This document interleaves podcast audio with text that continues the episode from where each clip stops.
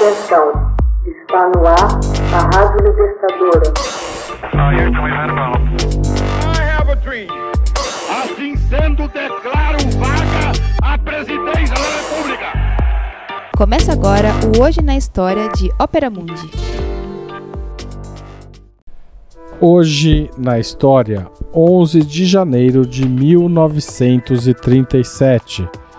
Polícia reprime com violência greve na General Motors em Flint, Michigan.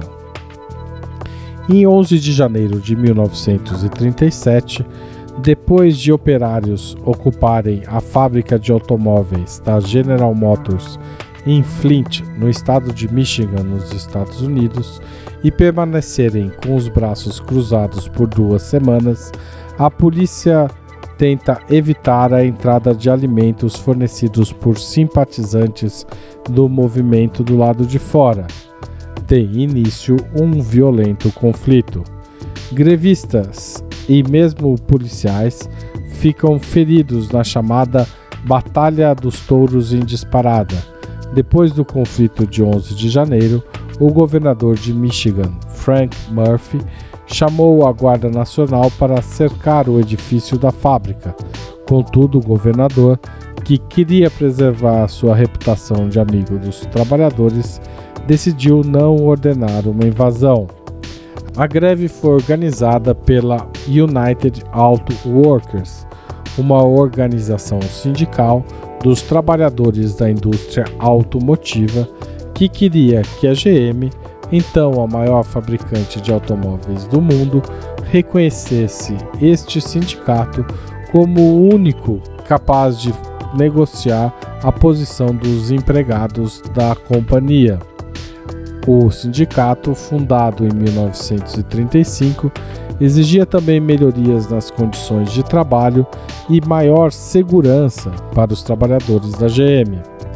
Além da unidade de Flint, a fábrica número 2, unidade Fischer, os operários de outras unidades da GM em Michigan e em outras partes do país entraram em greve no final de 1936 e começo de 1937. Muitos norte-americanos simpatizaram com o movimento grevista, o que levou o presidente Franklin Roosevelt a se envolver nas negociações para pôr fim à paralisação. A greve durou mais de um mês e terminou com a GM concordando em conceder à União dos Trabalhadores da Indústria Automotiva o direito de negociar em nome dos operários sobre uma variedade de itens relacionados, entre eles a melhoria das condições de trabalho. Logo depois, os trabalhadores da Chrysler também entraram em greve e, finalmente, também conquistaram o direito de serem representados pelo sindicato. Das três grandes fábricas de automóveis dos Estados Unidos, foi a Ford a que mais resistiu à negociação com os sindicatos. Um acordo com a United Auto Workers seria firmado apenas em 1941. Texto original de Max Altman, locução de Haroldo Cerávulo Cereza. Você já fez uma assinatura solidária de Opera Mundi? Com 60 centavos por dia, você ajuda a manter a imprensa independente e combativa. Acesse www.operamundi.com.br/apoio.